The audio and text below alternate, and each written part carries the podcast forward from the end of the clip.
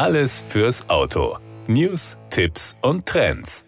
Es ist soweit. Der neue Bußgeldkatalog wurde nach vielen Streitigkeiten vom Bundesrat verabschiedet. Schon 2020 gab es den Versuch einer StVO-Novelle, doch dieser wurde aufgrund eines Formfehlers nicht angewendet. Da aber die Politik Radfahrer besser schützen und Sanktionen zur stärkeren Abschreckung erhöhen will, musste eine neue Version her. Diese wird voraussichtlich in drei Wochen in Kraft treten. Welche Bußgelder künftig auf Verkehrsteilnehmer zukommen, erklärt die Berliner Koduka GmbH Betreiber des Portals www.geblitzt.de. Im Schnitt werden die Bußgelder für die Geschwindigkeitsüberschreitungen mit dem neuen Bußgeldkatalog doppelt so teuer. So müssen Autofahrer, die bis zu 10 km/h zu schnell sind, innerorts künftig 30 statt 15 Euro zahlen. Wer 16 bis 20 km/h zu schnell fährt, zahlt dann 70 statt 35 Euro innerorts. Bei 41 km/h mehr sind es dann 400 statt 200 Euro. Zusätzliche Fahrverbote, die beim letzten Versuch der Novelle verabschiedet und anschließend wieder gekippt wurden, wird es im neuen Bußgeldkatalog nicht mehr geben. Verkehrsteilnehmer, die innerorts ein 30er-Schild übersehen, müssen den Führerschein also nicht mehr abgeben.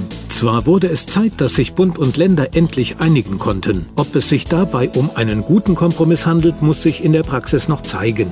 Sicher ist, dass die Verhältnismäßigkeit zwischen den Verstößen bei diesem Entwurf gewahrt wird. Es gibt keinen Geschwindigkeitsrabatt mehr und auch die unverhältnismäßigen Fahrverbote ab 21 km/h innerorts sowie 26 km/h außerorts sind im neuen Bußgeldkatalog nicht mehr vorgesehen. Das kommt Verkehrsteilnehmern im Falle eines Augenblicksversagens beispielsweise bei einer Geschwindigkeitsbegrenzung von 30 km/h zugute, erklärt man bei geblitzt.de. Zusätzlich zu den Geschwindigkeitsverstößen soll auch das Parken und Halten auf Geh- und Radwegen sowie das Halten in zweiter Reihe und auf Schutzstreifen teurer werden. Bis zu 110 Euro können dafür zukünftig anfallen.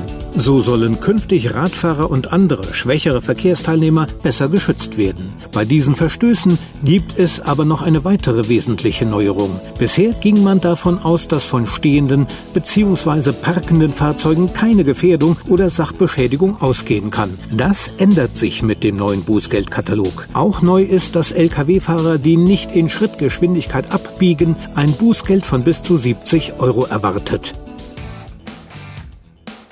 Das war der Autotipp. Informationen rund ums Auto.